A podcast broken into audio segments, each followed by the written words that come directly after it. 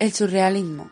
El surrealismo surgió en Francia en 1920 a partir del dadaísmo. Fue un movimiento vanguardista, artístico y literario de mayor duración en la segunda década del siglo XX. Estuvo liderado por André Breton y surgió a raíz de su primera publicación, el Manifiesto Surrealista. El surrealismo toma del dadaísmo la importancia del azar y la rebeldía, pero rechazó su carácter negativo y destructivo.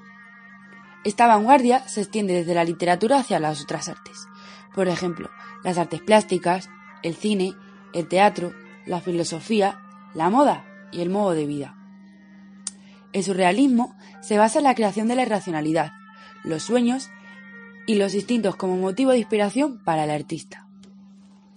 El surrealismo creía en la existencia de otra realidad y en el pensamiento libre.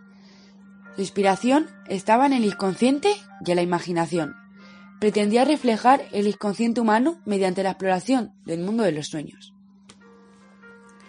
Dentro de esta vanguardia se admite todo lo que rebasa la lógica y el inconsciente. Se considera que la verdad está detrás de lo real. Los sueños, los mitos, las visiones y lo maravilloso son admitidos. Por tanto, a través del honrismo y de la fantasía se podía acceder a aquello que parecía oculto. El automatismo y el psicoanálisis y la brujería adquieren un papel predominante dentro del surrealismo. Se reniega de lo moral, de las convenciones y de los protocolos sociales imperantes, por considerarse que cortan la libertad que lleva a esa verdad oculta.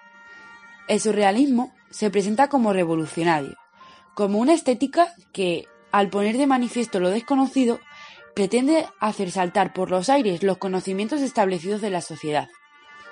Propugna el cambio radical. Por eso, varios de sus autores se declaran abiertamente marxistas, izquierdistas y anarquistas. Dentro de esta vanguardia surgen dos corrientes diferentes. El surrealismo abstracto, que es una tendencia dentro del surrealismo que se caracteriza por aplicar el automatismo en su pura expresión, haciendo perder su forma. Los autores crean sus propios mundos y se les atribuye una importante contribución de lo que más tarde viene siendo la pintura abstracta. Por otro lado, como segunda corriente, tenemos la vía onírica.